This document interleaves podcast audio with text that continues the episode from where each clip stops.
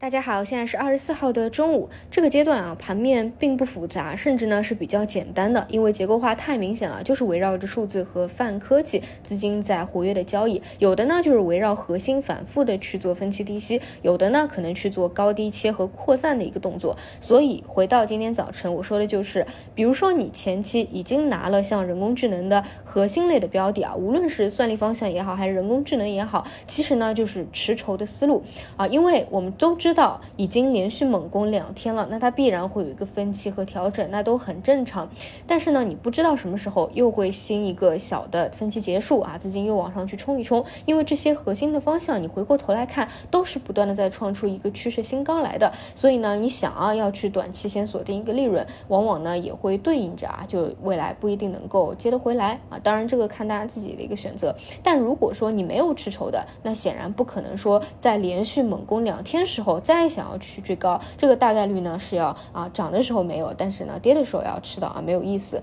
那只能够去看什么，就是先是低位扩散的一些方向，看有没有机会，以及呢这些核心的标的啊，新一轮的分歧回调完整。那么再说回今天的一个盘面啊，那在连续连攻两天以后，今天早盘有回调是很正常的一个事情啊。本来昨天中午就讲过，应该是这样的一个节奏，但是临近午盘的时候啊，略微呢又有一些啊盘面稳住了，其实呢还是靠。目前的一个结构线主线的一个方向来去稳住盘面，而并不是其他，所以也可以看出啊，现在一是这个方向是没有走完的啊，另外就是呃要稳定指数，其实也得靠他们。那另外一块呢，就是我关注的啊，前期。很活跃的啊，像中字头这些，其实回调的呢已经是比较多了啊。无论是几啊日子，还是这个幅度啊，那之前随着三大运营商高位的一个跌停啊，这是一个比较明显的短期调调整的一个信号嘛啊，也是如期进行了一个调整。那如果说这些方向你自己啊觉得还是有逻辑的，那接下去还是要去定一定啊，看他们回调以后还会不会继续起来活跃啊？毕竟这是前期